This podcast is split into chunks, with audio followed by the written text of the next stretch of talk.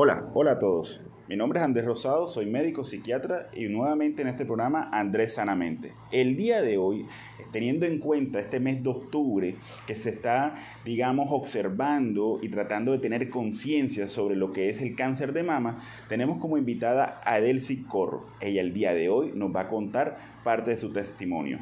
Hola Delcy, ¿y cómo estás? Bueno, eh, gracias a todos por esta invitación. Bueno, este mi testimonio es que un día pues estaba en la cama en mi casa y este autoexplorándome como me indicaba mi médico pues y me noté un cambio eh, en una de las mamas. Este pues dicho cambio eh, no se evidenciaba mucho no era muy muy palpable eh, pero sí sí causó en mí como una inquietud porque veía que no era eh, igual esa mama con la otra mama. Entonces, digamos, eh, acudí al médico. Eh, coincidencialmente al otro día tenía una, una cita con el médico y pues le dije que en la noche me había sentido pues esto que no era normal. Él, él en su en su afán pues de, de, tranquilizarme me dice que no es nada, que de pronto porque estaba, eh, estaba quitándole pues eh, la leche eh, materna a la bebé, que estaba destetándola, entonces, pero sin embargo yo me quedé con esa misma duda, con esa misma inquietud y entonces le dije, pero bueno, yo me quedaría más tranquila si usted me manda a hacer como unos estudios más avanzados. Bueno, y desde ahí empezó pues este camino el que ahora mismo me encuentro como paciente oncológica recibiendo radioterapia eh, hoy fue mi cuarto día de radioterapia, entonces con un diagnóstico de un tumor maligno.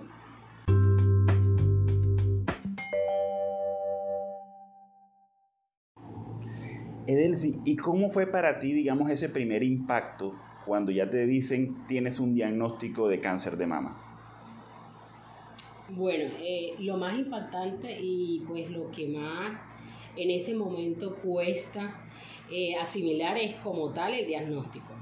Pero lo más impactante fue eh, que uno enseguida que escucha cáncer lo asocia con muerte.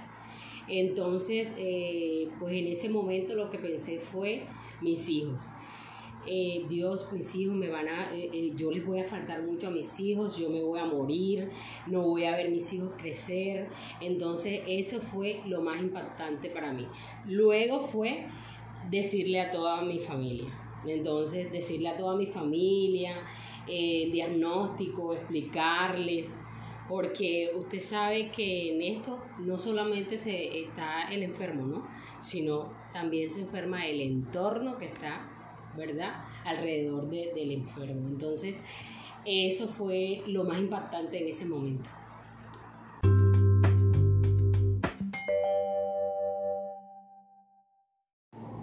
Y explícanos un poco, Edelsi, por favor, cómo son esas fases. Normalmente tenemos una confusión con la palabra duelo, ¿no? Porque duelo tiene que ver con fallecimiento de seres queridos, pero es como una palabra muy común de todos para decir que pasamos por unas fases, ¿no?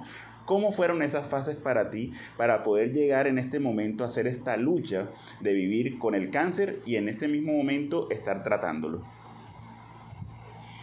Bueno, este emocionalmente si uno este, empieza pues con la, fase pues, de la negación. La negación eh, fue lo, más duro en ese momento. Este, ¿Por qué? Porque uno no, no se pregunta en sí para qué, sino se pregunta es por qué. ¿Por qué a mí? ¿Y por qué a mí si hay varias? ¿Y por qué a mí tantas en el mundo? ¿Y por qué a mí? sin yo tener de pronto un antecedente de cáncer de mama en familia, eso era lo que yo más, pues, en, en su momento me llenó de seguridad. ¿Verdad? Cuando yo me veía esos cambios, yo decía que no era nada malo porque yo no tenía antecedentes familiares. Segundo, estaba eh, dando este, pues, lactancia exclusiva. Eso disminuye bastante el riesgo. Entonces yo tenía como una seguridad en cuanto a eso y después me doy cuenta de que no es así, de que a todas nos puede pasar, de que en algún momento, que cada segundo eh, eh, hay una mujer diagnosticada en el mundo con cáncer de mama. Entonces, la negación, luego fue la aceptación, ¿verdad? Este, y luego fue decir, bueno, voy a, eh, es difícil a veces cuando uno les dice, no, pero ama la enfermedad, acógela. Entonces a veces como que es muy difícil, ¿no? Decir, ¿cómo voy a amar yo la enfermedad si es que es una enfermedad y entonces me tiene en esto? Este, yo nunca había visitado tantas salas de, ¿verdad? De espera, tanta angustia, abrir un, abrir un estudio, es, pedir antes que no pase nada, que bueno, entonces eh, en esto pues ya estoy en, me encuentro en esta etapa de amando la enfermedad, acogiéndola, eh, diciendo pues no te vas a quedar aquí por mucho tiempo, eh, que de pronto llegaste a mi vida para ser un maestro y que he aprendido mucho en cuando desde que inició todo esto he aprendido mucho. Entonces, sí se pasa por esas etapas.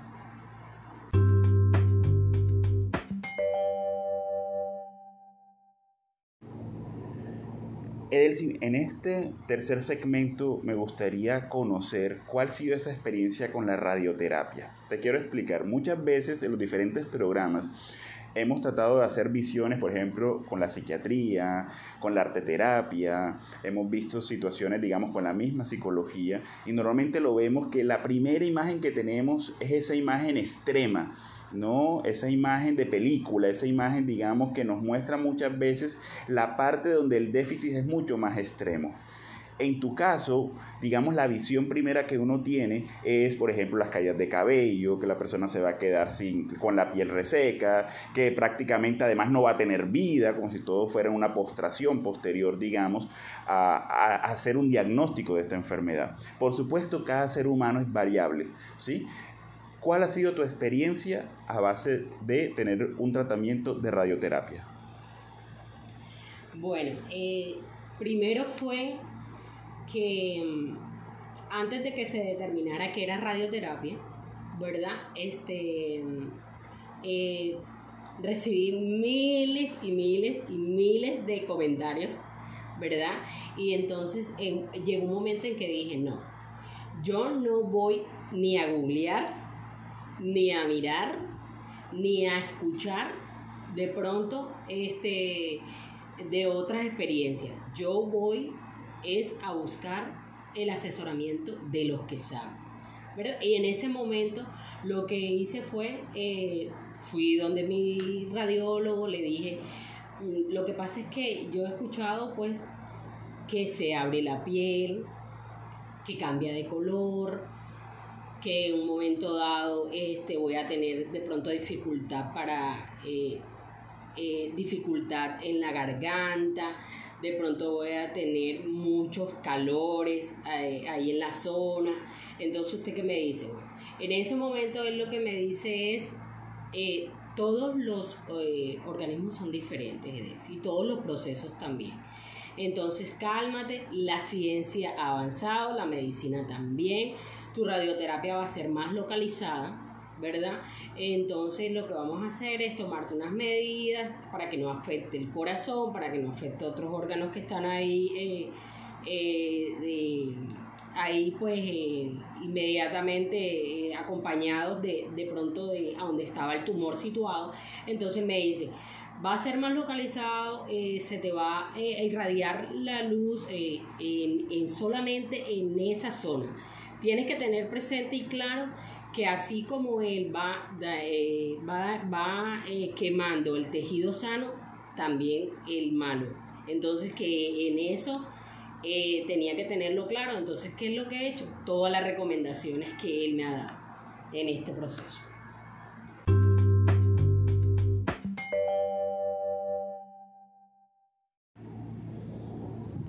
Edelsi, en esta pauta me gustaría que nuevamente aconsejáramos a todos desde tu experiencia qué es detección temprana, desde el punto de vista de que es algo que todas pueden hacer a través de un procedimiento que pueden encontrar fácilmente.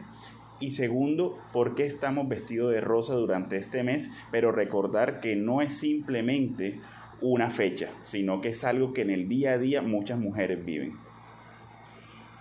Bueno, este, mi consejo es, eh, basado en mi experiencia, es este, examínate, autoexplórate.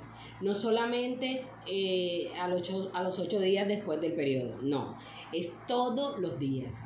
Todos los días eh, autoexamínate, mírate frente al espejo, eh, este, mira tus mamas, mira de pronto algún cambio, eh, chequéate, ves a, tu, a tus chequeos anuales, pídela tu ecografía, pide tu mamografía, pídela. Pídela porque eh, este, no solamente el cáncer de mama le da a las mujeres después de los 40 años. Yo tengo 36 años y soy paciente con cáncer de mama. Entonces, ¿qué quiere decir? No le da a las mujeres solamente después de los 40 años. Eso es, eso es un mito que tenemos que cambiar. Entonces, ¿qué es la invitación? A que se autoexploren, que se autoexaminen, que vayan a sus chequeos y sobre todo que la detención temprana es la que puede hacer que nosotros seamos sobrevivientes de esta enfermedad. ¿Y por qué la invitación a estar de rosa? ¿Por qué la invitación de colocarnos una camisa de color rosa? Bueno, el, el 19 de octubre se declaró como el Día Mundial de la Lucha contra el Cáncer. Entonces, hoy nos vestimos de rosa por ti, por mí y por todas. Por ti, por la que, que estás en este proceso. Por mí que estoy en esta batalla y por las que se fueron. ¿Verdad? Entonces, ese, eh, se conmemora pues ese día, pero debería de ser los 365 días de, del año. ¿no? Todo el año deberíamos de estar en esta lucha contra el cáncer de mama. ¿Por qué? Porque eh, la detención temprana está en tus manos. Bueno, este podcast nuevamente es para poder llegar a mucha gente, que alguien escuche este mensaje. A lo mejor muchas personas están en esta misma situación. Ojalá todas las que escuchen esta temática lo vean desde la detección temprana, que como tú nos has comentado ayuda mucho a hacer una prevención y mejorar el pronóstico del cáncer. Y bueno, este es Andrés Sanamente. Búsquenos en las redes sociales. Por favor, compartan y suscríbanse a los diferentes canales porque este tipo de información la necesita mucha gente y es necesaria que personas reales, con situaciones reales, muchas veces escuchen precisamente a personas que están viviendo este tipo de situaciones. Muchas gracias. Muchas gracias, doctor, por brindarme este espacio. Y bueno, eh, tócate para que no te toque.